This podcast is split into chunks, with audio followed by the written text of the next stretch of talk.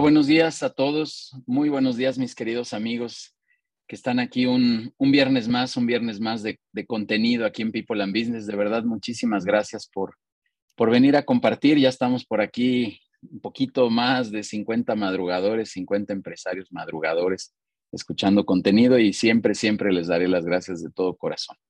Antes que nada, tengo que ofrecerles una disculpa por el cambio que hubo ahí en la agenda. Eh, un, error de mi parte ahí en, el calendario complicó aquí que tuvimos que hacer algunos ajustes de última hora. Y, eh, sin embargo, Mariano Arias, que estaba programado para el día de hoy, estará eh, programado, estará ya confirmado para el primero de abril, esta sesión que teníamos de tecnología pensada para hoy. Sin embargo, Esperanza Hernández, que está por aquí, que te agradezco mucho, Esperanza, que, hayas aceptado esta, esta invitación a pertenecer, a, participar y pertenecer también, porque ya eres parte de esta comunidad de, de People and Business. Eh, nos viene a platicar de este tema muy importante de la fidelización, del tema de las experiencias, de atender a los clientes, de retener a los clientes.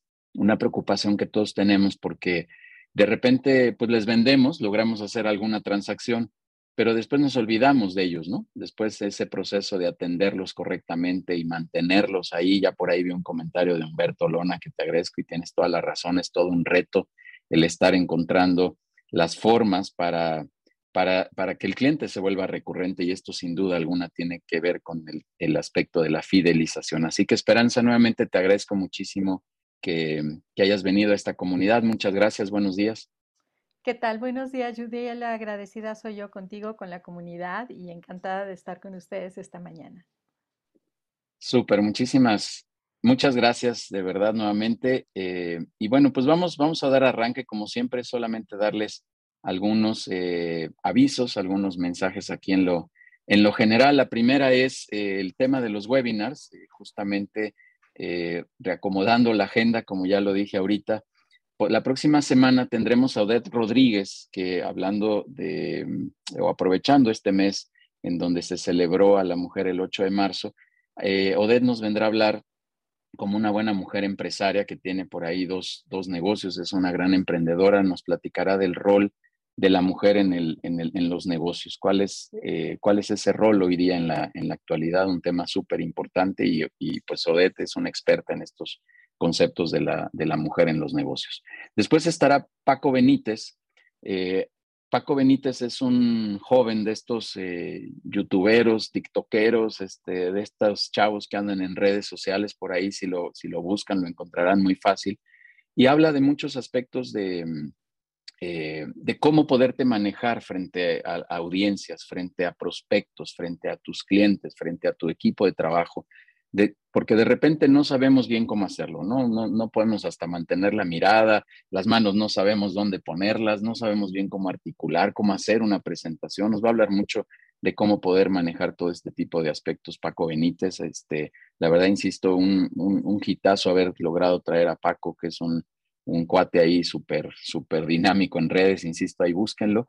Y después, como lo platiqué, estará Mariano Arias hablando de este tema de la tecnología eh, como, un, como un elemento de crecimiento dentro de las pymes. Así que este, ahí está la, promesa, solo falló un poco la agenda, una disculpa nuevamente, pero ahí estará Mariano hablándonos de este tema, ¿no? Que siempre también complejo porque todos decimos entremos a la tecnología, hagamos más tecnología en las pymes, creemos que es cara y no sabemos bien cómo entrarle. Mariano nos vendrá a platicar.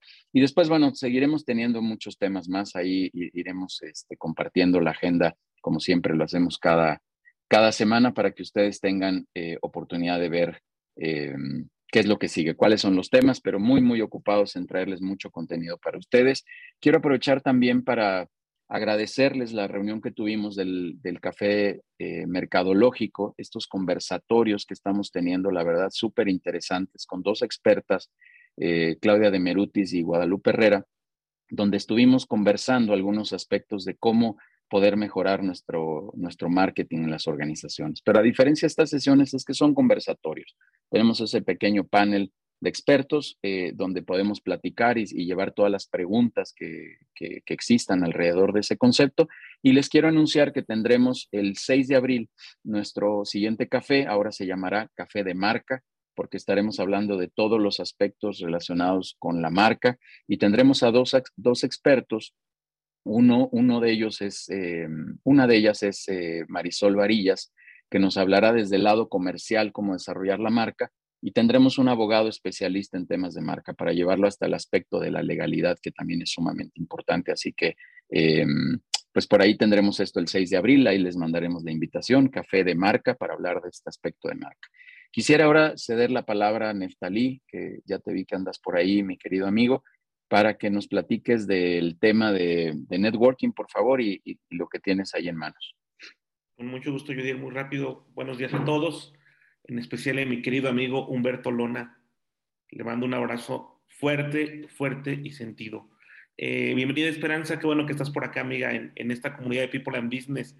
Les saludo a todos. Quiero, quiero comentarles que, que todos los lunes a las 6 de la tarde tenemos una sesión de networking, de relacionamiento productivo, dinámica. Estamos buscando también de evolucionar semana a semana con preguntas, con inquietudes, con recomendaciones. Estamos buscando alianzas estratégicas. Imagínense estar entre 40 empresarios que están atentos de lo que ustedes ofrecen, que están atentos de a quién pueden recomendarles, no necesariamente venimos a buscar clientes, venimos a buscar alianzas, alianzas comerciales, alianzas estratégicas, y créanme que han salido decenas, decenas de alianzas clave. Así que, por favor, todos aquellos que ya forman parte de People and Business en cuanto a los consejos, a los consejos empresariales, tienen un lugar en este networking. Hay quien está solo inscrito en el networking, pero forma parte de la comunidad de People and Business. Y todos aquellos que no han estado, por favor, Anótense, por aquí está Adair Olivo, que es nuestra coordinadora. Puede ser con Denise también o con Judiel, un servidor, con Pepe Olivera, con nuestra querida amiga Vivi Cepeda, con cualquiera de nosotros que somos parte del equipo de People and Business, acérquense. Y por favor, este lunes, miren, estará etiquetado, etiquetados Master, Sistema.doc, Servicios.doc, Terapeuta, Forbert, Dolphin Shop, GH Marketing, GSI Radio, Finanzas Personales, Gastrointestinal and Bariatrics y Apps y estará será Servicios a la Juventud. Imagínense este fabuloso cóctel, empresas de todo tipo, de todos los giros, sector, sector industrial, comercial, de servicios y sobre todo mucha alianza clave y mucha gente con ganas de hacer, de hacer negocios. El negocio es la negación del ocio, así que por favor, si no tienen otra cosa que hacer a las seis de la tarde, el lunes nos vemos, por favor. Cuídense mucho y una vez más, abrazo, Humberto Lona. Cuídense mucho todos. Gracias. Gracias, amigo. Muchas gracias por, por platicarnos de esto. Y sí, todos cordialmente invitados a, a estas sesiones de relacionamiento que tenemos, de vender a través de otros, de compartir estos contactos y estas vinculaciones que queremos hacer. Eh, así que todos cordialmente invitados, ya están los datos de Denise y de Adair ahí en el chat para que por favor nos contacten quien guste participar. También les extiendo una cordial invitación, como siempre, a las sesiones de consejo directivo, quien tenga interés en conocer qué hacemos en una sesión de consejo, cómo podemos ayudar a los directores, cobijar a los directores para tomar mejores decisiones, pues con todo gusto, eh, cordialmente invitados, igual a los mismos datos de contacto que ya pudieron ver ahí en el chat. Eh, y bueno, pues vamos, vamos a arrancar. Esperanza, nuevamente muchísimas gracias. Gracias por estar aquí, gracias por venir a compartir toda esta experiencia. Y voy a leer aquí unas cuantas líneas y digo intencionalmente unas cuantas líneas porque de verdad hay muchísima experiencia de parte de, de Esperanza en, estos aspectos. Y, bueno, te voy a presentar Esperanza y de ahí arrancamos. Por favor, como siempre, apagaremos los micrófonos. Por favor, todas las preguntas eh, que tengan ahí en el chat estará abierto para que podamos ir compartiendo y podamos ir moderando ahí la sesión con estas preguntas y respuestas también. Esperanza Hernández es comunicadora, mentora, speaker y especialista en PNL, programación neurolingüística, enfocada en estrategia, comunicación y resultados docente y pedagoga por formación, ha ayudado a empresarios a mejorar sus resultados, tanto personales y de negocio, con la metodología que ella ha desarrollado. Cuenta con, cuenta con experiencia de 35 años en la Secretaría de Educación Pública en áreas técnico-pedagógicas, seis años de trabajo emprendedor, dos emprendimientos en operación y más de 20 años dedicados a la capacitación tres años eh, al frente de Emprende con Esperanza, este proyecto propio, eh, el programa de radio digital en México, recientemente también para Guatemala, y comunidad emprendedora de emprendedores donde imparte formación y organiza eventos de vinculación. Muchas más credenciales, muchas más certificaciones que tienes, Esperanza, pero bueno, ahí lo vamos a dejar. Este, vamos a arrancar, por favor, con este súper tema que, insisto, de verdad este, es algo muy necesario en las pymes. Ya estamos por aquí, 80 madrugadores, así que Esperanza, pues adelante es espacio. Muchas gracias. Gracias a todos por estar aquí. Y también un fuerte abrazo, Humberto, mi querido amigo. Este, ya, ya te veo por ahí súper bien. Vamos a darle adelante, Esperanza, por favor. Gracias. Pues bueno, antes que nada, saludarles a a todas. Gracias por estar aquí. Eh, mi, gratitud a People and Business, a Yudiel Guerrero y a Jaime Neftali Martínez. Muchísimas gracias por esta invitación. Un honor estar con ustedes el día de hoy para hablar de este tema que es tan, tan, tan relevante y tan importante eh, como lo es el servicio, la atención al cliente y sobre todo el, la fidelización. Esto es un punto que después de pandemia y en pandemia ha tenido una relevancia enorme. Y quiero citar una frase de Bill Gates, quien nos dice que el mundo va a cambiar más rápido en los próximos 10 años de lo que lo hizo en los últimos 50. Y lo estamos viendo y lo estamos viviendo y estamos transitando de lo que ha sido, eh, en algún momento se llegó a, a, dar el nombre de los entornos buca, ustedes lo recordarán, que era el ambiente volátil, de incertidumbre, complejo y ambiguo. Resulta que hasta antes de pandemia, pues se decía que estábamos ahí. Sin embargo, a partir de, que surgió pandemia y surge todo el, eh, el, pues las situaciones que hemos vivido, se genera un término nuevo que es el término de Bani, que estamos hablando de un entorno quebradizo, ansioso, no lineal e incomprensible, es decir, una evolución que llevó al término buca a quedar ya pues eh, en franco pues rebasado, ¿no? Y en, pues francamente obsoleto ya. Por lo tanto, esta evolución nos tiene ya en estos entornos Bani. Eh, tienen ustedes en pantalla al creador de, del concepto que es Yamais Casio, Yamais Casio. Él trabaja en el Instituto del Futuro en Palo Alto, California. A quien le interese investigar más sobre estos temas del futuro, los invito para que conozcan la página del Instituto del Futuro. Van a ver la cantidad de, estudios, la cantidad de, avances que tienen ellos eh, en los términos de lo que va a venir, ¿no? A eso se dedican y en este caso Gemais a eso se dedica precisamente. Entonces, ¿Qué nos pasa en este momento? Este, este tema del quebradizo es que no hay certezas, no tenemos certezas ni en lo personal y tampoco en nuestros negocios, empresas o emprendimientos. Eh, vivimos en un momento en que todo es muy frágil, está sujeto como por pincitas, decimos, ¿no? Esto está generando, pues por supuesto que mucha ansiedad ansiedad en las personas, ansiedad en los entornos, ansiedad en los mercados y, bueno, estos ambientes que de, de, repente nos es difícil pues manejar. Otra cosa que es no lineal, ese ambiente no lineal en el cual de repente antes decíamos, si pasa A es porque B falló y sabíamos que se correspondían directamente. Hoy falla A y no sabemos qué pasó cuál de cinco factores pudieron haber influido en que A no saliera bien. Entonces, no podemos tener como una certeza tampoco en esto. Por lo tanto, se vuelve incomprensible. Y ante esta situación, ¿cuáles son como esas acciones que podemos nosotros tomar? ¿Qué es aquello que sí podemos hacer para ir avanzando y que nuestros negocios, nuestros entornos y por supuesto que nuestros clientes sigan ahí? Lo primero es que tendríamos nosotros que estar en un franco proceso de adaptabilidad. Si nosotros empezamos a adaptarnos, será más fácil, nos empezamos a moldear, ser como, como, eh, como el agua, como adaptarnos, como, como esta parte eh, en la cual, eh, como lo menciona Sigmund Bauman, que en la modernidad líquida, él nos dice, el agua se adapta a las situaciones. Si hay una piedra, la brinca, la rodea, pero no se detiene, el agua fluye. Contrario a la madera, nos pone como ejemplo la madera, que es rígida, que está ahí, que no se mueve, que está estática. Y la recomendación de Bauman es justamente fluye, fluye, permítete fluir, date la oportunidad de adaptarte, de romper esos esquemas a los cuales habíamos estado nosotros viviendo hasta el 2020. Entonces, esa es como una de las recomendaciones. Otra de, las, de los temas es justamente la información.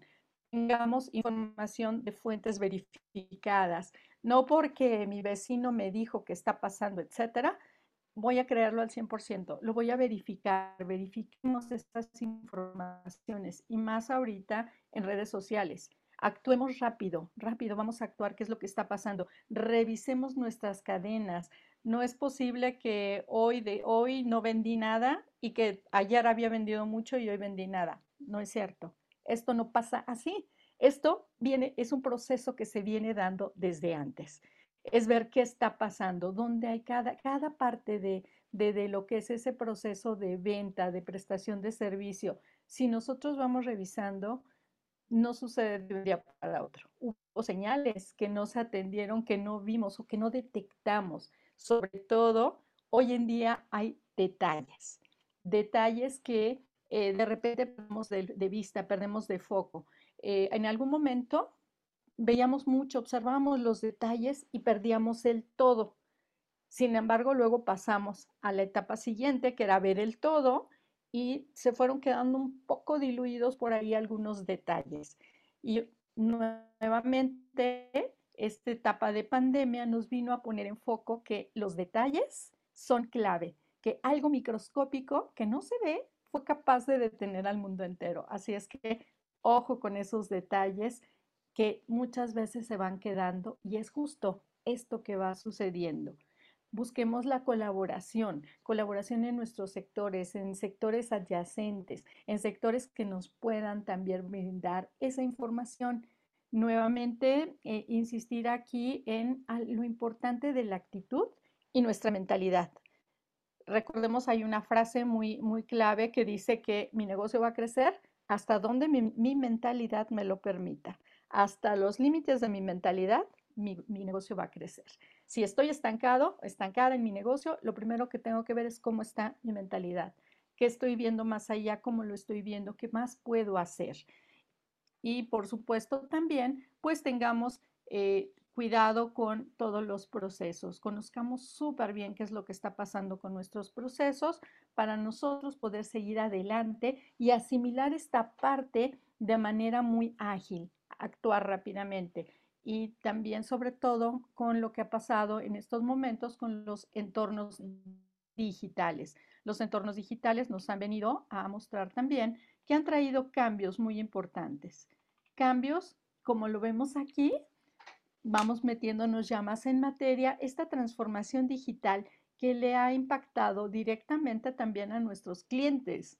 Nuestros clientes que actualmente se encuentran en un cambio constante. Lo primero que tenemos que saber es qué está pasando con ellos.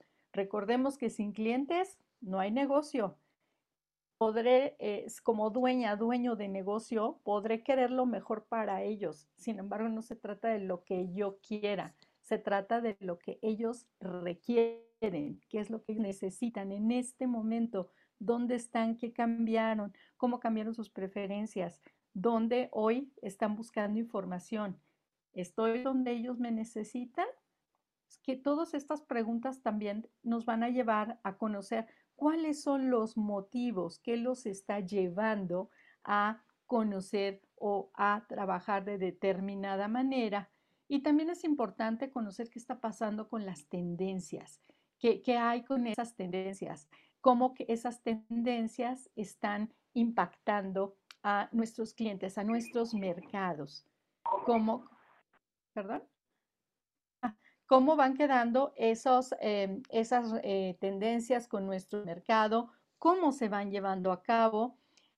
Y tratar de anticipar. Para ello, bueno, hoy al final de, de esta charla les voy a compartir eh, lo que son las 10 tendencias más grandes para el 2022 que publica Euromonitor y que nos van a dar una ruta por dónde seguirlo. ¿Y por qué me quedo con Euromonitor? Porque ellos son como la empresa, primero que tienen más experiencia y segundo que pues han desarrollado estudios muy, muy concretos, ¿no? Todo esto nos va a ayudar a inspirar las acciones hacia nuestro cliente. Vamos, por supuesto, también a buscar a la competencia. Vamos a observar qué está haciendo la competencia. Eh, yo sugiero siempre tener en foco por lo menos a tres, tres competidores principales. Un competidor directo, un indirecto y uno de, de lo que sería sector. Entonces, por tamaños, ver también qué están haciendo. Por supuesto que qué está haciendo mi competidor directo. ¿Y cuál es el punto aquí? Nosotros vemos al competidor directo, ¿sí? Y quiero ver también qué es lo que está haciendo y dónde está dejando esos espacios, dónde están quedando esos huequitos que no está atendiendo y dónde nos podemos insertar tranquilamente con una propuesta de valor.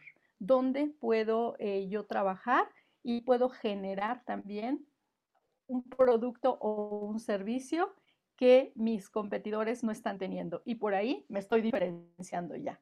Le estoy dando a mi cliente algo que no está atendiendo por otro, otro lado.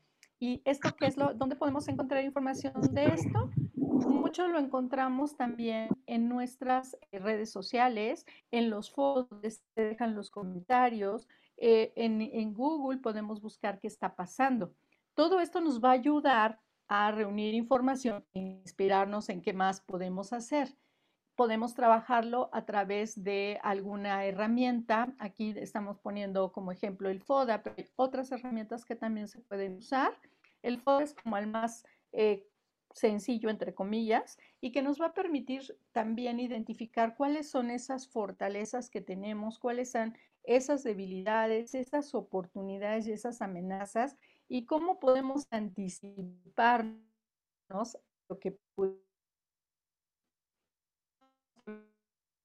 iba viendo de pandemia y no contábamos que, con que iba a iniciar un problema de una guerra al otro lado del mundo, sin embargo, que de alguna manera eh, pudiera ser que nos impacte también. Entonces, eh, siempre estar viendo qué está pasando, no perder el foco del mundo todo esto que vamos a hacer nos va a reunir datos, nos va a traer datos.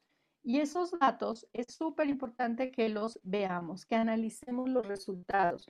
Eh, quizá eh, si en tu empresa tienes área de, de, que esté recabando datos, pues es saber qué está pasando en cada uno de los departamentos.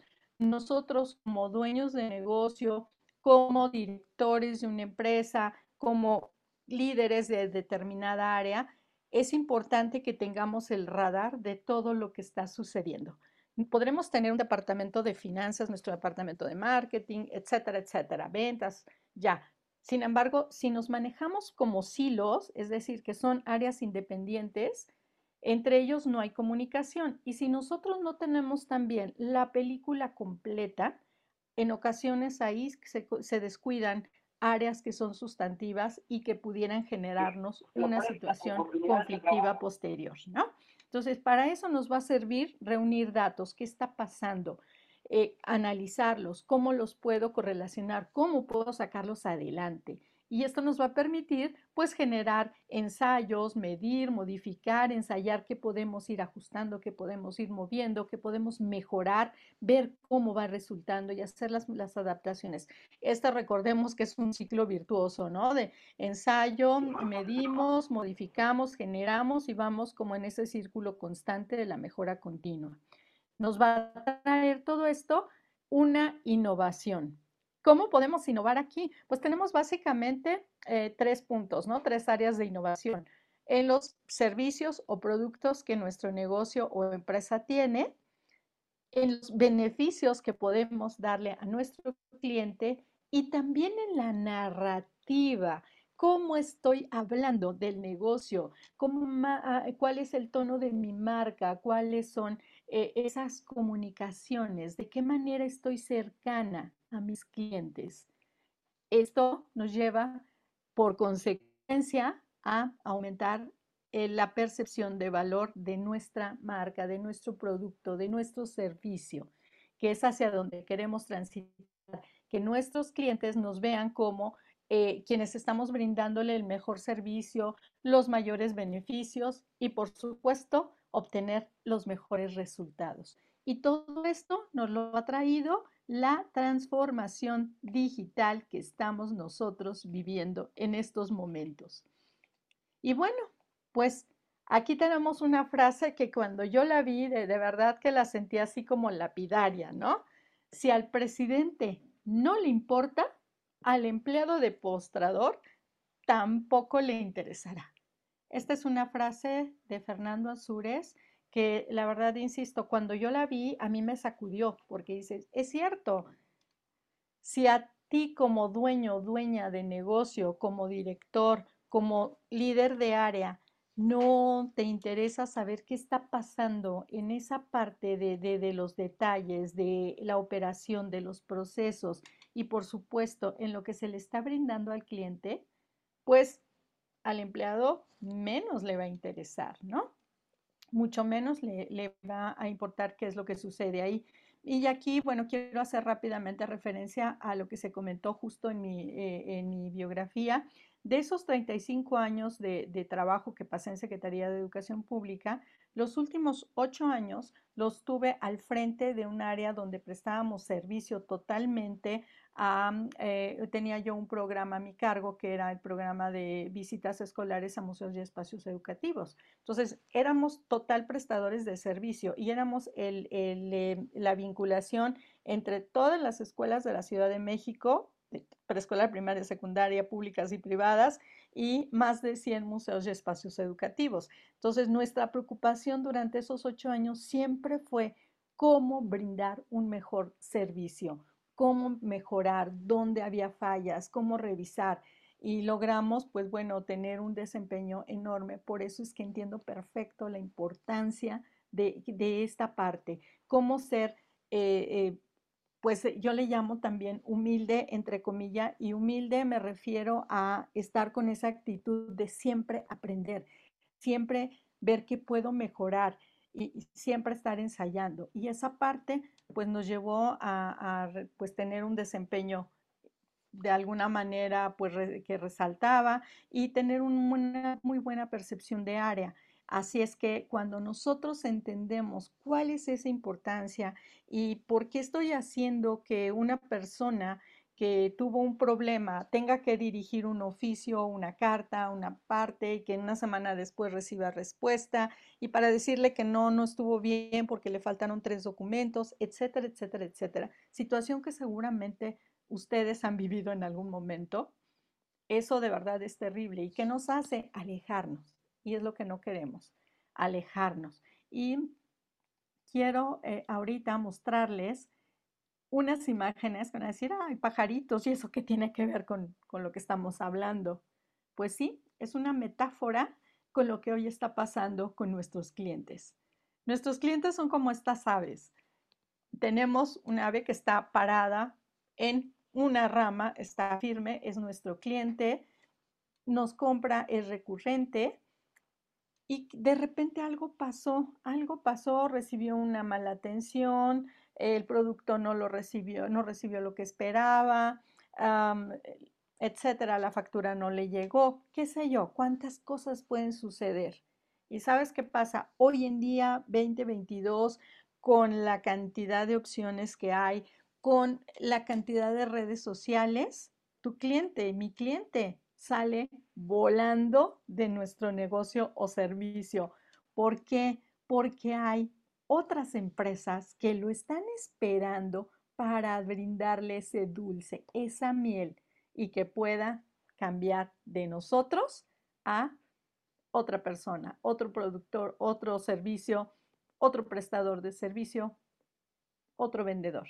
Así es que así de fácil hoy en día eh, está sucediendo. ¿Y por qué lo pongo con pájaros? Porque en la ciudad es muy común, o desde donde estás conectado, conectada, es muy común que veamos pájaros. Y cuando los veas, recuerda esto, tus clientes son como pájaros. Si no les brindas ese buen servicio, si no les brindas esa atención, si no los tienes ahí contigo, vuelan porque hay una serie de personas esperando para brindarles esa miel, ese endulzarlos y atraerlos. Perdón, Judiel, ¿alguna pregunta, algún comentario hasta ahorita? No, no, pero los invito a, a que ocupen el chat si hubiera alguna pregunta, pero adelante, Esperanza, por favor. Gracias, Mil. Igual, si quieres hacer algún comentario, bienvenido. Eh, activamos micrófono y, y adelante, bienvenidos los comentarios. Muy bien, pues con esto, ¿qué es lo que podemos ver aquí? Pues que cada interacción que tenemos con, un cliente influye en si regresa, si regresará o no regresará. Por lo tanto, tenemos que ser grandiosos en cada momento o los perderemos. Esta es una frase de Kevin Stirts. Eh, Miguel Avilés, veo que estás levantando la mano. Hola, hola, Miguel. Hay una manita levantada. Hola, buen día. Hola, buen día. Este, bueno, estaba escribiéndote referente a lo que estabas acabas de decir de la tipo metáfora de los pájaros cuando se nos va un cliente por mala atención, pues, podría ser, o porque no, no le gustó el servicio. ¿Hay, una, ¿Hay otra para contrarrestar esto, alguna solución para volver a recuperar algo así? Lo vamos a ver un poco más adelante, pero por supuesto que sí, y ahí tiene mucho que ver justo cómo nosotros atendemos esas situaciones de crisis, cómo nos podemos comunicar con ellos, cómo saber qué pasó qué, le, fue aquel detalle que, que, no pudo resolver, qué fue aquello que faltó, qué sugerencias nos puede dar para una mejora posterior. Y sabes, como cliente, esto lo valoramos mucho. Vamos un poco más adelante para allá, pero como cliente es el que se interese en saber qué nos, qué nos pasó, lo valoramos mucho también. Ahora, otra cosa también es cierta. Ah, eh, tenemos tanta variedad de clientes como personas están aquí y habitamos en las ciudades darle eh, el 100% de certeza a todos los clientes va a ser de verdad muy, muy complejo. ¿Por qué? Porque va a depender de muchas cosas, como es un intangible y vamos un poquito más adelante para allá. Espero haber dado respuesta a tu pregunta. Perfecto. Gracias. Gracias. Sí. Muy bien. Continuamos entonces. Decíamos que cada interacción, pues bueno, de aquí depende de esas interacciones. Y cuando hablamos de interacciones, algo súper importante y clave es justo aquí, en esta parte. Conocer el viaje de nuestros clientes. Le llamamos el viaje del cliente al qué pasa desde que nos descubre o desde que le platican de nosotros, cómo nos busca, dónde nos busca, de quién toma referencias, cómo se va acercando a nuestra, eh, nuestra marca, a nuestra página web, a nuestras redes sociales, cómo va pidiendo referencias hasta que finalmente sale con bolsas o pasa su tarjeta. ¿Qué pasa en estos bucles? ¿Qué está pasando en cada uno de los recorridos que hace? Si va, por ejemplo, si alguien le cuenta de ti o te descubre en redes sociales y va a tu página web y resulta que para que llegara la información de tus productos o servicios tiene que dar 10 clics antes, híjole, qué barbaridad, ¿no? Cuando me puedo ir a la página de tu competidor que con dos clics o un clic me lleva la información que necesito. En estos momentos en que el tiempo nos apremia, mientras menos clics eh, tenga que dar el cliente para llegar a la información que requiere, es lo ideal. Muchas veces sí le dejamos una encuesta, ah, ponme tus datos, llena la encuesta, eh, te envío la información y ya que le envías la información, le vuelven a pedir datos. Nos cansa, nos cansa eso y, y aquí voy también con tu experiencia, ¿no? ¿Cómo has vivido esto? ¿Cuándo te has sentido realmente cercano a una marca, a un producto? ¿Cuándo te has sentido bien atendido? ¿Cuándo has dicho, aquí no regreso? Y esto, insisto, lo hemos vivido. Entonces aquí te invito para que tú recorras este camino que hace tu cliente, para que conozcas.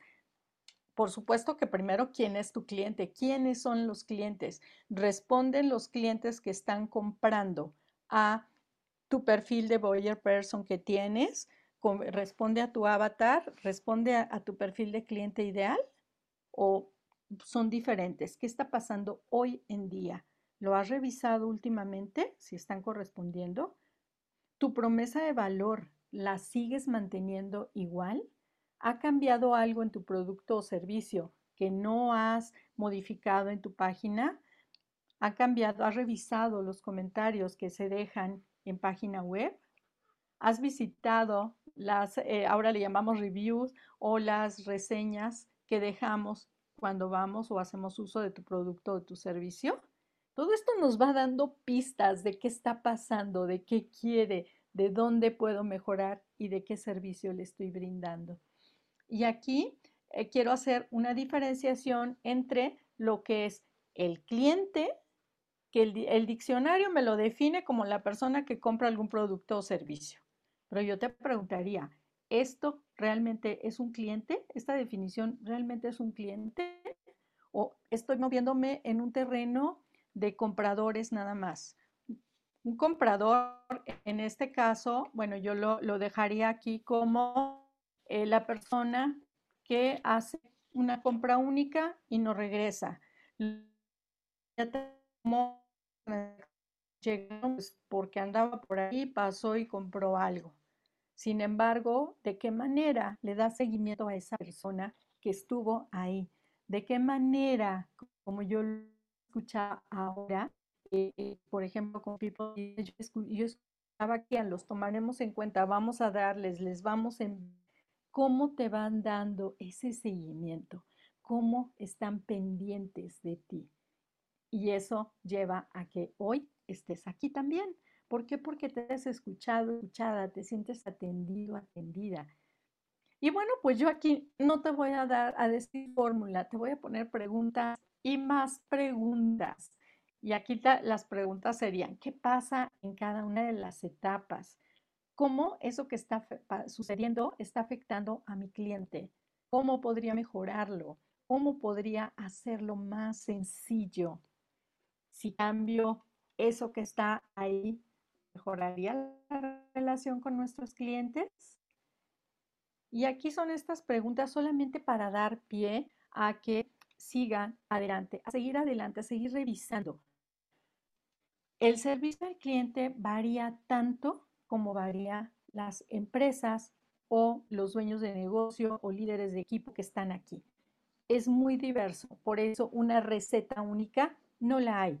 Simplemente es el tema de revisar, revisar cada etapa, revisar cada proceso, porque ahí está un punto muy, muy, muy clave. El servicio al cliente son procesos, no sucesos. El resultado de que eh, si en un restaurante, y aquí también voy otra vez al tema de tu experiencia, el resultado de que en algún momento hayas recibido un plato frío, una, un guisado frío, una sopa fría, llegó a tu mesa una sopa fría cuando estabas que morías de hambre y la pruebas helada, no es un suceso nada más. Esto fue parte de un proceso que estuvo desde que tomaron tu orden, de lo que pasó en la cocina, de en qué momento se sirvió, cuánto tiempo estuvo ahí. Entonces son procesos que hay que revisar.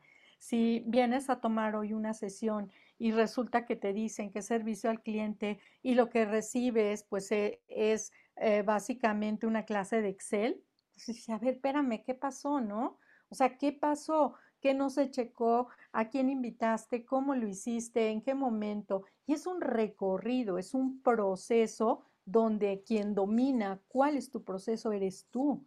Tú sabes qué sucede desde que se genera un pedido hasta que se entrega. Lo que sí es muy claro es que, eh, y esto vuelvo otra vez, veámoslo como cliente, a mí como cliente no me interesa si eh, el vendedor que vino y me prometió algo, un servicio, un producto entregado en determinada fecha, con mi factura y todo, a mí no me interesa qué pasó adentro en la empresa. No me interesa si se atoró la, eh, si la factura no, se, no pasó porque se atoró la computadora, si se fue la luz, si no hubo comunicación en la logística. A mí no me interesa eso. A mí me interesa recibir lo que sucede, lo que pasó. ¿Qué puedes hacer? Por lo menos la atención de una llamada.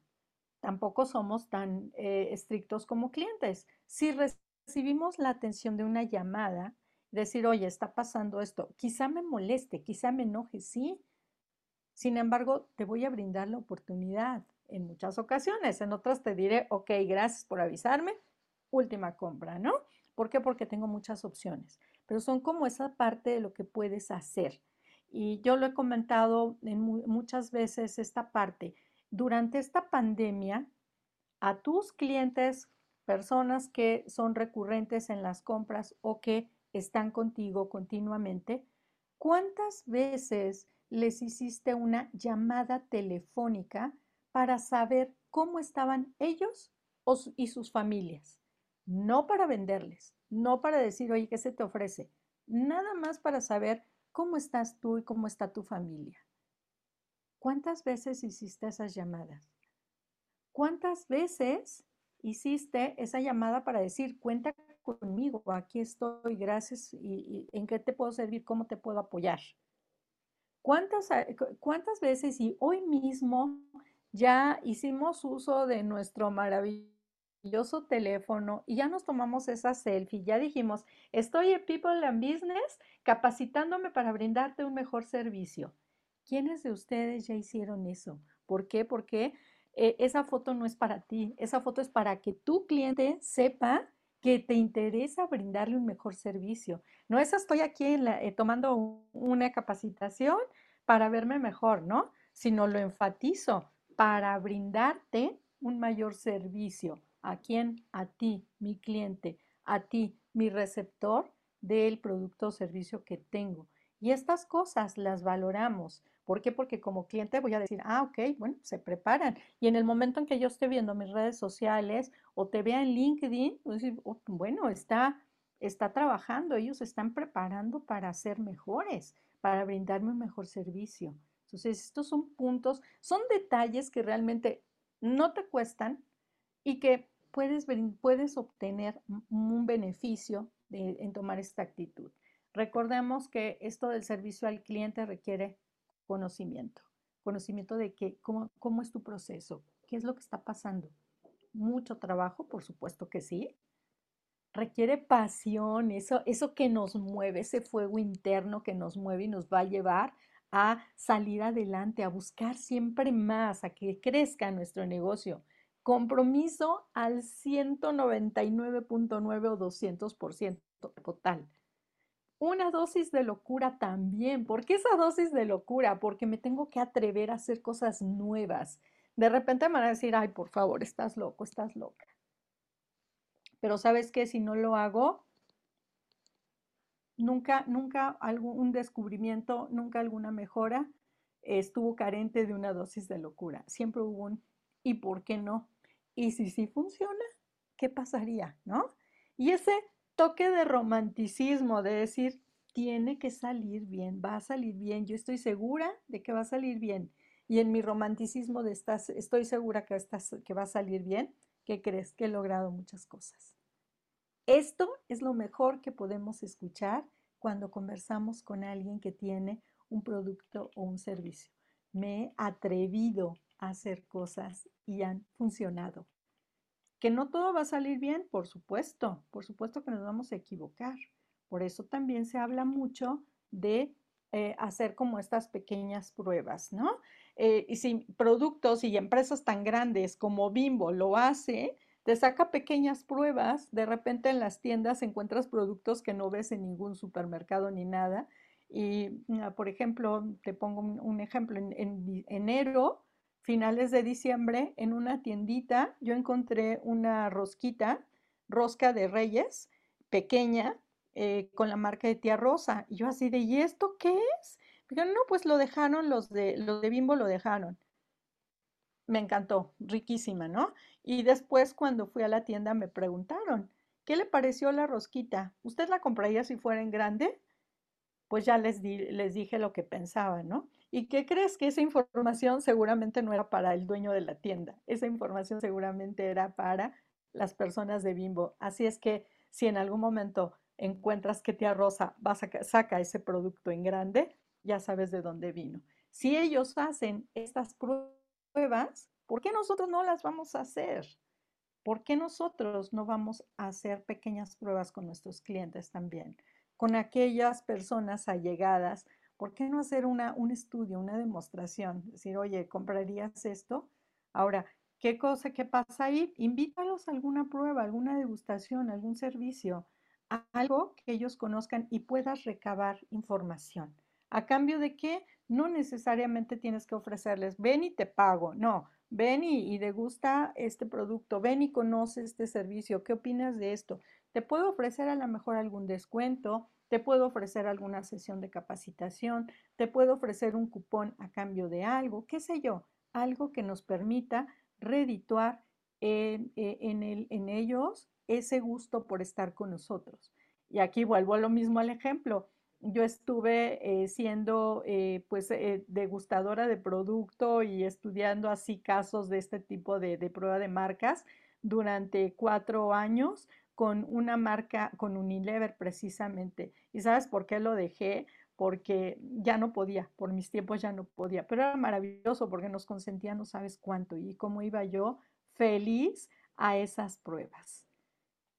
Y hoy con esto te quisiera preguntar, ¿qué pasaría si hoy desapareciera del mundo mundial, así de todo el universo, la Coca-Cola? Si se acabara la última Coca-Cola del desierto, ¿qué pasaría en el mundo entero si desapareciera?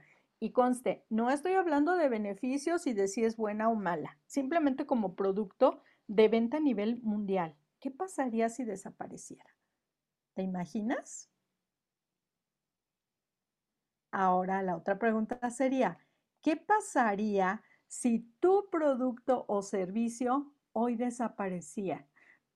Desaparecieran los dos hoy al mismo tiempo. ¿Cuál sería el impacto de la desaparición de tu producto o servicio? Si lo comparo con el impacto de Coca-Cola. ¿La extrañarían las personas? ¿Serías rápidamente sustituible? Ni cuenta se darían que tu producto o servicio no está presente.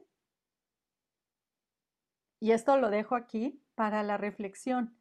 Y también me encantaría preguntarte, ¿qué sería aquello que más extrañaría a tu cliente de ese producto o servicio si hoy desapareciera?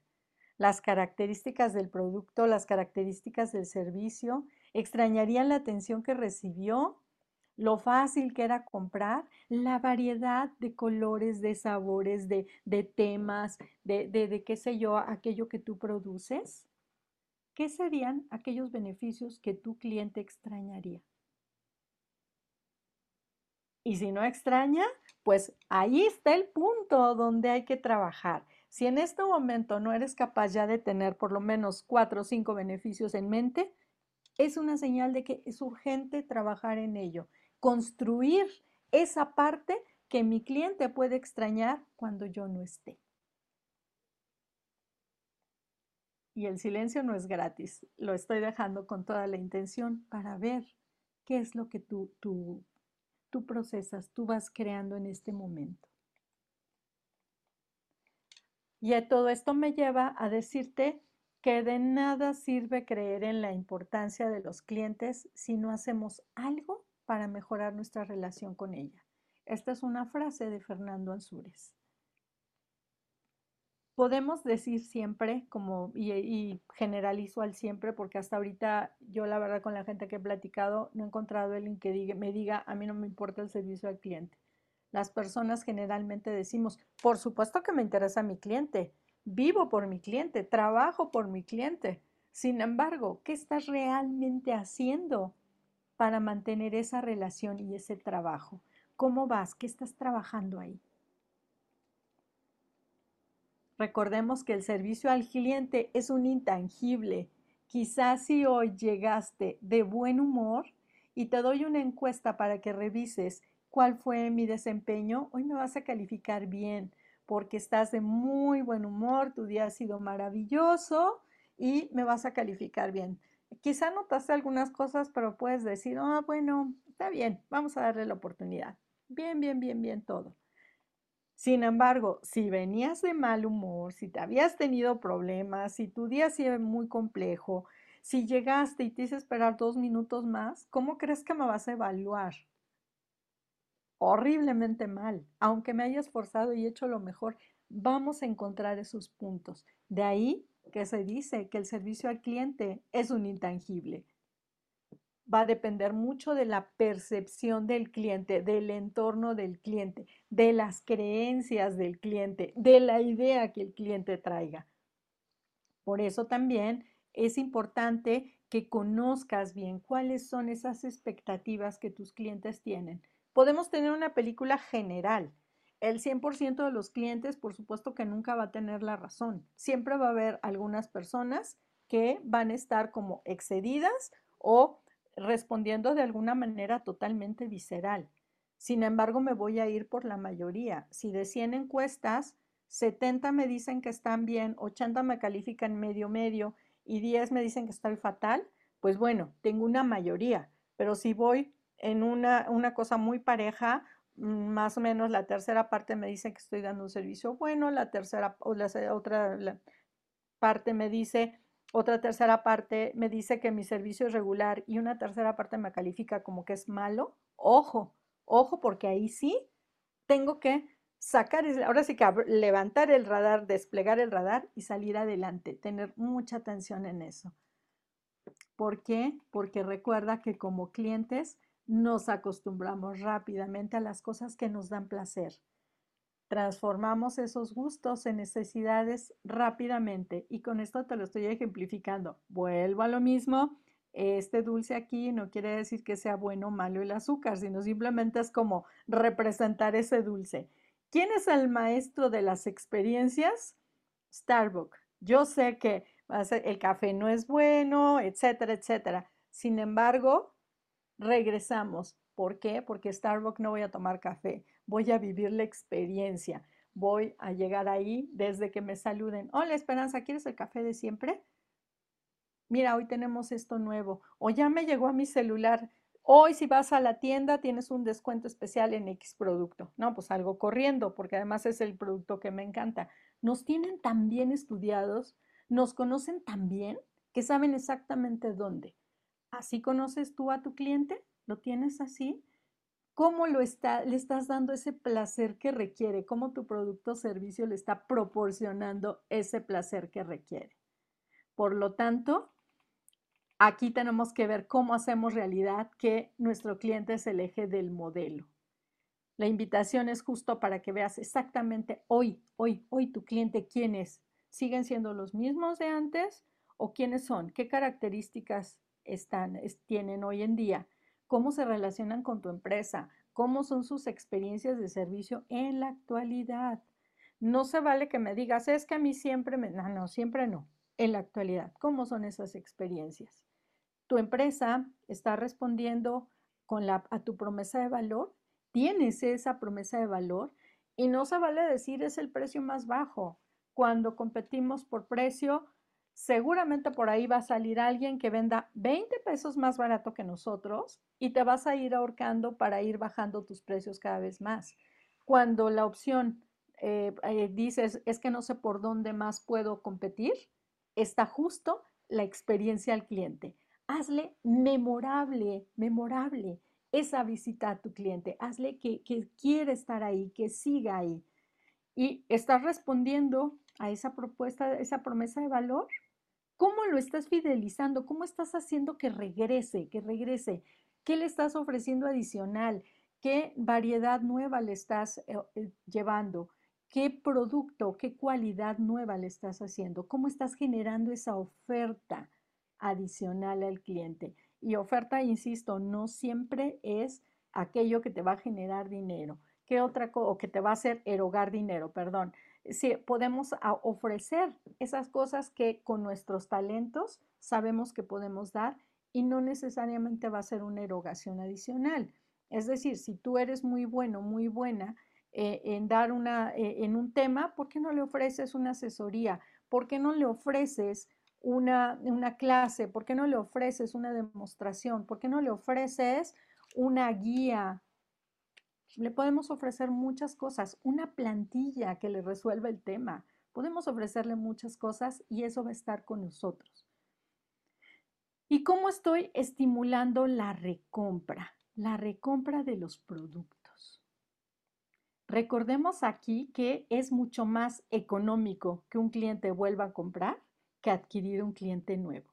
¿Por qué? Porque esa persona ya te conoce, ya te compró y te compró por algo. Entonces, si tú rescatas a esas personas, haces esto que llaman el retargeting, es más económico que adquirir un cliente nuevo.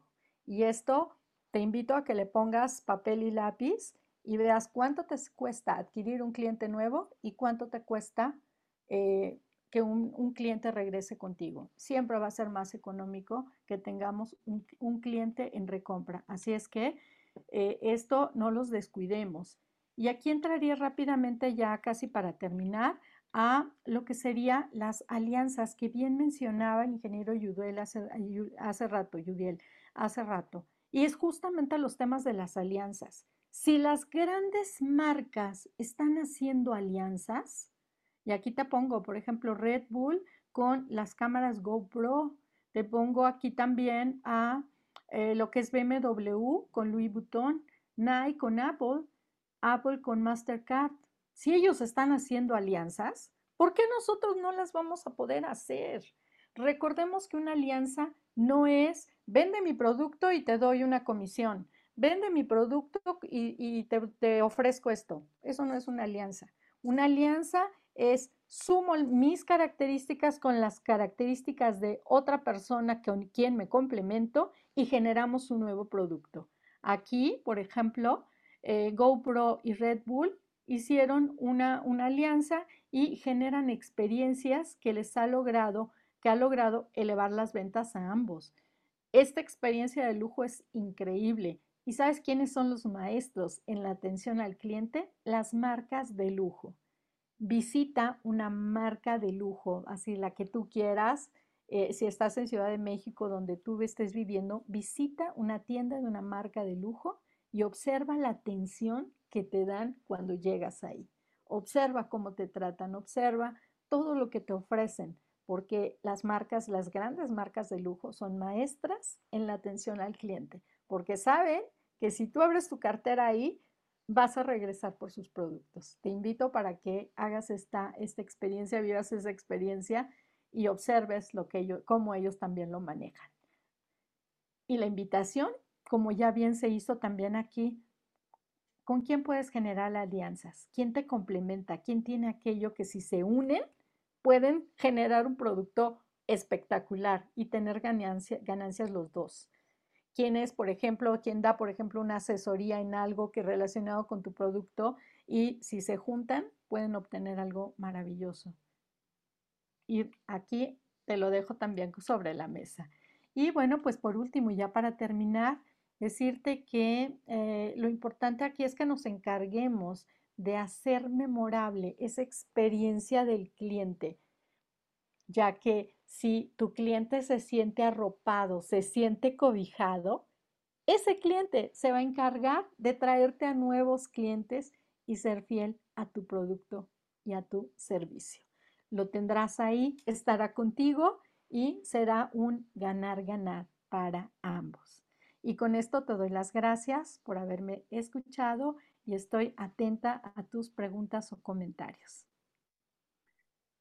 Esperanza, muchísimas gracias. De verdad, déjame revisar por acá en el chat, aunque solo hay algunos comentarios, a ver si alguien mientras se anima con alguna, claro que sí. con alguna pregunta. Bueno, cuando comentaste que qué pasaba si si se acababa la coca, Humberto dice que él se moría, pero después cuando preguntaste que si se acabaría nuestro negocio, dice que se moriría dos veces. Doble, claro. Doble. Eh, Norma nos dice que sería el fin del mundo si se cierra su, su, negocio. Humberto también nos dice la excelencia en el servicio y la solución de todos sus problemas, pues es este valor, obviamente, que debemos de ofrecer a los clientes. Norma también nos dice atención especializada, solución a sus necesidades. Elizabeth Silva, bienvenida, Eli nos hace un comentario muy interesante, a ver si, tienes alguna retro al respecto. Dice, una herramienta son los Mystery Shopper, que es lo, que ella, lo que ella se dedica. Cliente encubierto, evaluar la lealtad de los empleados cuando el dueño no está. No sé si quieras comentar algo, Esperanza. Pues sí, decirle que sí, que es cierto, son súper valiosos, el Mystery Shopper es buenísimo. Eh, cuando no sabe, las personas de, de, las empresas no saben que vas a contratar este servicio. Si tomas el servicio y se corre la voz, el efecto se pierde porque de alguna manera les llega la información, pero el Mystery Shopper siempre es muy interesante para obtener esa, esa información de qué está pasando. Sí, le, le comenté ahí en privado a Elizabeth una anécdota de un amigo, un director dueño de una tienda de ropa que entró a su propia tienda, no lo conocían, preguntó por una prenda, dijeron que no había, preguntó por más tallas, preguntó que no había, por más colores, le dijeron que no había y él se había asegurado en el inventario de que ahí estaba la prenda. Entonces todo fue un no, no, no, no y no. Y pues evidentemente descubrió que el tema de atención al cliente eh, pues no, no estaba funcionando y este auto mystery shopper pues este, lo, ventiló toda la, la, situación que había. Por acá sí hay una pregunta, Marco González nos dice, Esperanza, en tu opinión, ¿cuáles serían dos diferenciadores en estos tiempos de pandemia? Por supuesto que la experiencia del cliente, la experiencia de excelencia en el cliente, cómo viva nuestra compra con nosotros, por supuesto que sí. Y segundo, también me quedaría como en ese intangible de lo que es eh, pues e, el estar pendiente de sus necesidades. Yo creo que ahorita esas son cosas que las personas y nosotros mismos valoramos muchísimo, ¿no? Esta parte más allá de, los, de las eh, características propias del servicio, es esa atención hacia el cliente y ya lo van a ver en, en el documento de tendencias que les vamos a compartir. Sí, muchas gracias. Que por cierto, no se vayan, va a haber unos obsequios, como siempre, de parte de Esperanza, así que manténganse ahí unos segunditos, unos minutitos. vamos a, continuar. Norma sí, Norma. Con la manita. Ajá, vamos a darle la palabra ahí a Norma. ¿Qué tal? Fíjate que mm, súper interesante, de verdad me, encantó, pero la pregunta es, por ejemplo, en mi caso, invierto mucho en sistemas para, obviamente, un CRM para los vendedores, para conocer las la prospección, el cliente. Ahorita estamos con un sistema de Trello donde vamos a controlar la parte de, de los planos. yo estoy en la industria de la construcción y la parte de, de, la, de la, industria de mantenimiento industrial y eventos. ¿Qué ¿Qué me, recomiendas, sobre todo para que el vendedor eh, sepa y obviamente se apasione de que si da información en ese CRM o en esas herramientas, es un gran valor para él y para dar el servicio al cliente. ¿Qué me aconsejas? Porque eh, digo, yo he vivido es un, un, sistema, otro sistema, y a veces como que no le damos esa importancia y cuando sacamos información, indicadores, este, trazabilidad, pues nos damos cuenta que hay mucha, hay información valiosa que podemos atacar y apoyar a nuestros vendedores, pero también al cliente final, ¿no? ¿Qué me recomendarías ahí, mi querida Esperanza? Gracias, Mil. Gracias por la pregunta. Bueno, primero que nada, yo lo, que te preguntaría es eh, si las personas que usan ese CRM conocen todos estos valores, los han vivido, los han practicado, si, si están capacitados, si tienen capacitación para eh, operar este CRM, si lo saben manejar si saben el uso que le pueden dar a la información que recaben y qué valor ellos le den a esa información. Si ellos cuentan con esto, ellos van a entender y a valorar justo cómo te hace más sencillo eh, la operación, de qué manera tú estás transmitiendo esa información o tus áreas operativas, de qué manera están haciendo llegar todo este valor a, las áreas que están operando esos CRM. En la medida en que tú ves que algo, un producto, un servicio te está facilitando la tarea y estás obteniendo mejores resultados, pero que conozcas muy bien cada uno de los pasos, en ese momento le, das el valor y en ese momento cambia tu percepción del producto que estás manejando. Excelente. Muchas gracias. Pues es un trabajo que tengo que hacer con mi área comercial, con mi área de, talento humano para trabajar con, con, esto que mencionas. Mil, mil gracias. Para servirte. Gracias. Vamos, vamos rapidísimo por acá con algunas preguntas. Esperanza, eh, Marco nos preguntaba cuáles serían dos diferenciadores en estos tiempos de pandemia. Sí, comentábamos que la experiencia que le hagas vivir a tu cliente, cómo le, cómo le haces vivir, cómo vive esa experiencia. Y la otra también es que beneficios y eh, de alguna manera está obteniendo a través de tu producto. ¿Cómo estás manejando esos beneficios y cómo estás comunicando sus beneficios. Esos serían los dos puntos que yo podría comentarte en este momento porque no, sé más, no tengo más información. Súper. Ah, está bien. Elisa Lloyd nos dice, es un comentario, el acompañamiento y cobijo que brindamos son vitales para nuestros clientes. Somos su paz. Qué, qué buena expresión. Qué bonito. Humberto, sí, Humberto Lona nos dice, cuando tienes un negocio de servicios, tu meta debe ser cero fallas. Y si algo falla, avisa al cliente. Esto es parte del servicio al cliente. En nuestro medio es muy difícil que las alianzas se comprendan más allá que los descuentos y las comisiones. También muy buen comentario. Muy bueno. Porque a lo mejor tenemos que, perdón, tenemos que comunicarlo más, tenemos que nosotros mismos eh, cambiar esa mentalidad que tenemos. Creo que tradicionalmente se manejó durante muchos años así. Hoy las cosas están cambiando y es justo flexibilizar nuestro pensamiento a dar el paso. Muy bien. Elizabeth López, de una gran cadena de tortillerías, La Torti, por si su tortillería en la esquina tiene el logo, ahí, le identifiquen. Mi, dice, mi producto es tortilla y tengo un minuto para realizar la venta en mostrador. Es tan poco, en, en tan poco tiempo, ¿cómo puedo hacer una experiencia inolvidable? Wow. Eh, no sé si has visto, o probablemente lo hagan también, esas tortillerías donde dejan unas tortillitas así como olvidadas junto a una salsa o junto a un gran, un gran molcajete o a veces un molcajete con guacamole o con una variedad guacamole, salsita y eso, y mientras estás ahí, descuidadamente te haces un taquito. No, bueno, ahí, rápido. Ahí ya te pescaron, ¿no? Con ese taquito, con, ese, con eso que te puedes hacer, con eso ahí está. Y además justo de qué manera le vendes e, esa tortilla a tu cliente, con qué sonrisa, cómo recibes a tu cliente. Si tu tortillería recibe a tu cliente con una actitud linda y junto tienes a otra tortillería donde está una persona mal encarada, que te avienta las cosas, que te las pone mal, ¿con quién te irías? Con quien te recibe lindo, con quien te tiene ahí la tortillita y la salsita y te recibe con una sonrisa y te atiende. ¿Cómo estás? Qué bien, gracias. ¿Cuánto vas a llevar? Etcétera. ¿Con quién te irías? Ahí lo dejo. Súper. Muchas gracias eh, y un saludo ahí a toda la torti. Ahí, ahí vean su tortillería de la esquina. Humberto Lona nos dice, ¿qué opinas acerca de las cartas beneficio entre dos diferentes prestadoras de servicio que pueden complementarse? Cartas de beneficio. Wow, no me queda muy claro a qué se refiere, pero sí se pueden complementar y pueden generar un nuevo producto que beneficie a su cliente. Súper. Mira, voy a continuar si quieres eh, con, otra pregunta más y ahorita le damos la palabra a Humberto para que nos lo haga en vivo. Eh, Patricia nos dice, yo he tratado de hacer encuestas de mis clientes respecto al servicio y la mayoría no me las contesta hace caso omiso? ¿Cómo puedo motivarlos a contestar este tipo de encuestas para yo saber cómo se sienten en el servicio? También los ha tratado de invitar a participar en webinars con temas interesantes y hacen caso omiso. ¿Temas interesantes para quién? ¿Para ellos o para ti? ¿Es lo que ellos requieren? ¿Estás ofreciendo lo que ellos requieren? ¿Qué beneficio están viendo tus clientes en contestar esa encuesta? ¿Cómo estás comunicando eh, la, importancia en la mejora del servicio o del producto en lo que tú estás ofreciendo. Súper.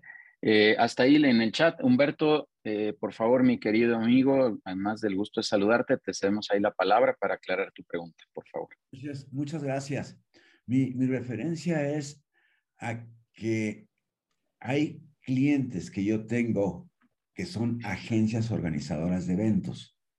Ellos tienen sus clientes finales, pues que son las asociaciones médicas, que son las, eh, las empresas de laboratorios, y ellos nos contratan el servicio que nosotros prestamos de interpretación simultánea, de traducción escrita, etc.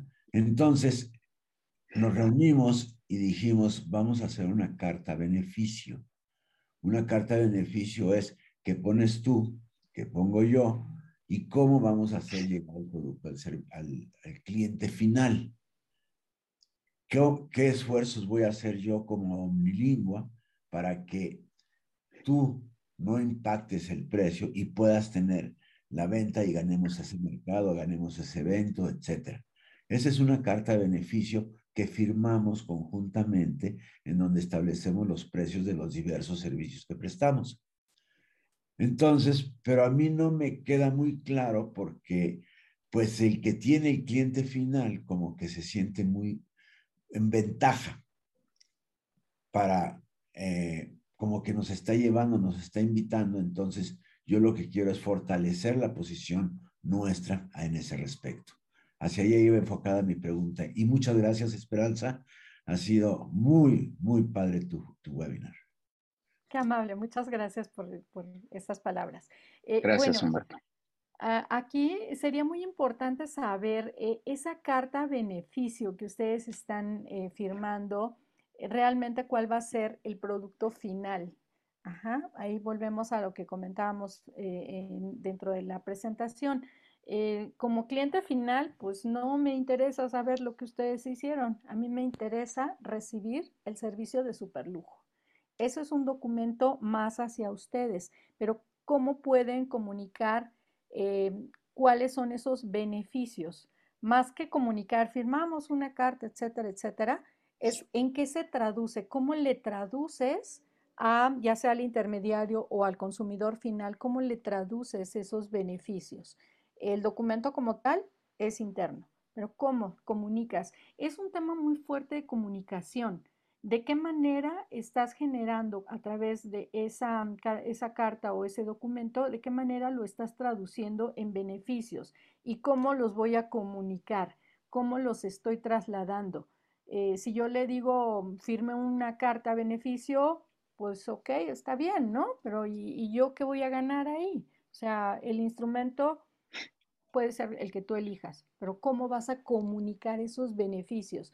¿Cuál va a ser eh, cómo voy a ver la suma de lo que ustedes están haciendo.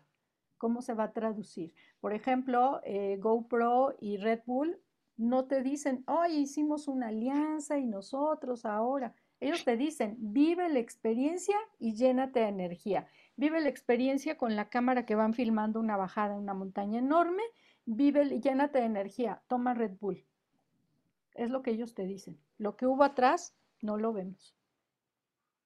Super. Muchas gracias. Eh, gracias. Para servir. Gracias. Eh, ahí están todas las preguntas, no se vayan, ahí, vienen ya los regalitos que nos tiene este, Esperanza. Yo solo quisiera complementar, si me permites, Esperanza, un par de, par de ideas, dos, tres conceptos, justamente alrededor de este aspecto de la experiencia. Eh, voy a poner rápido un ejemplo. Hay una tienda en Estados Unidos, no recuerdo el nombre, que vende vestidos de novia. Y esta tienda eh, ya no solo hace la entrega del vestido al, final, sino hace un mini evento, por decirlo así, con unos bocadillos, con algo de vino, para que la novia pueda invitar a las amigas, amigos, a, a la familia, a quien ella decida. Y entonces esta entrega del vestido, esta compra transaccional del vestido, se convierte en todo un momento de experiencia, en todo un momento padre. Ahí me voy a atrever así de bote pronto a decirle Humberto, bueno, a lo mejor hay alianzas con el del vino, el de los bocadillos, el de, el de la fotografía, tal vez para ese momento de la entrega, que antes era simplemente una entrega. Era, pásale a las 4 de la tarde, aquí está la caja, ahí está tu vestido y ahí nos vemos. Y a lo mejor ahora la serie fotográfica que ahora todos los chavos este, que, que se casan, pues deciden hacer todo un álbum ahí, puede arrancar desde este momento, ¿no? Desde ese momento de la entrega del vestido, esas experiencias, esas risas, esos momentos agradables con, con quien sea. Eh, creo que este tema de generar experiencias es algo de valor. Neftalí aquí en los foros lo ha dicho, se nos olvida el precio, se nos olvida dónde lo compramos, se nos olvida de qué está hecho el producto o el servicio, pero no se nos va a olvidar lo que nos hicieron sentir eh, respecto de lo que adquirimos. Eso, eso, hay momentos que lo que hayamos comprado, el momento que hayamos vivido, es algo extraordinario. Yo voy a compartir algo a título personal. Tuve oportunidad de estar en el Mundial de Brasil y no se me olvida los momentos que viví en el Mundial. No sé cómo lo pagué, no me acuerdo ni en qué aerolínea me fui, no me acuerdo a quién se lo compré, eh, más o menos me acuerdo cuánto pagué, pero la experiencia vivida ahí fue fenomenal. El tema de los beneficios es algo súper importante, Esperanza, que es resaltar muy bien qué es lo que estamos haciendo eh, en cuanto a, lo que ofrecemos, en qué negocio estamos, siempre lo he dicho así, y qué vendemos. El ejemplo básico, Domino's vende pizza, pero está en el negocio de la entrega rápida. Humberto está eh, vendiendo, ofreciendo servicios de traducción, pero está en el tema de una experiencia, de un evento. ¿Qué, qué, qué es, ¿En qué estamos? Diferenciemos muy claro qué es lo que estamos haciendo. O sea, la, la, la tortilla es, algo muy básico, eh, es ir a comprar el kilo de tortillas, pero oye, ¿qué me genera? Porque a lo mejor es toda la experiencia de comer muy rico y una tortilla muy rica con la familia en el momento de, de alguna celebración, en algún partido, en lo que sea. O sea, llevémoslo a esta parte de los beneficios. Y finalmente el tema de los diferenciadores me parece que es algo sumamente importante. Pensemos y pensemos y pensemos a fondo. Con gusto por ahí alguien escríbame y les mando una tablita con cinco grandes elementos que conforman un diferenciador, cómo se puede armar un diferenciador, pero pensemos con sensatez, y subrayo esa palabra, cuál es nuestro diferenciador. Por ahí alguien de seguros me dijo, eh, es que yo entrego las pólizas en mano y conozco a la gente. Dije, está padre, pero es muy vulnerable. O sea, mañana el siguiente asegurador sale, las entrega en mano y conoce a la gente y se acabó tu diferenciador. O sea, ¿dónde está el verdadero diferenciador en, en todo lo que estamos haciendo? Así que por ahí yo haría estas reflexiones de cierre, esperanza, nada más para pensar, esto todo va anidado en nuestro modelo de negocio, en la alineación de nuestro modelo de negocio y llevarlo a, estos aspectos es, está padrísimo. Cuidar a nuestros clientes, como bien decías, este, es fundamental. Yo, yo en una sesión, eh, perdón, en una sesión, eh, una clase que di, hacía la misma pregunta. Oye, ¿cuánto tiempo, y con esto cierro, cuánto tiempo tardaría tu cliente en encontrar un sustituto tuyo? ¿Cuánto tiempo? Si son segundos, algunos me decían un clic, como tú lo dijiste si es un segundo. No hay diferenciadores, no hay valor, no hay experiencia, no hay beneficios, no hay absolutamente nada. Si se tardan un poquito más, quiere decir que entonces estamos generando un poco de mayor diferenciación. Lo más que he escuchado es un mes. Alguien me dijo en un producto muy especializado, yo me tardaría un mes. Esperanza, con eso quiero cerrar antes de ir a los, a los regalos que tienes por ahí. Te quiero hacer entrega de este reconocimiento de manera digital, pero con un fuerte aplauso, un, gran reconocimiento por tu ponencia, por venirnos a compartir, como siempre, contenido. Y como le digo a todos nuestros invitados, Esperanza, esta será la primera de muchas otras oportunidades que haya en, en, el, eh, en, en, la comunidad y que vengas a compartir. Estuvimos aquí un poquito más de 100 directores, 100 empresarios, así que fue fenomenal esta sesión. Y ahora sí, si me permites eh, dar aquí las indicaciones del obsequio que tienes para la comunidad. Esperanza nos, nos hace obsequio de eh, cinco eh, entrevistas en su programa de radio y cinco, vamos a dejar en cinco consultorías gratuitas de 50 minutos para alguna, alguna de las empresas. Va de nuevo, cinco entrevistas en su programa de radio de unos minutos para hacer difusión de esa empresa y cinco eh, asesorías de 50 minutos sin ningún costo, todo cortesía de Esperanza, que te agradezco mucho que lo, que lo hagas así. Y vamos a poner un correo como lo hemos estado haciendo. Por favor, eh, Denise, si me ayudas a poner el correo de atención arroba peopleandbusiness.com.mx.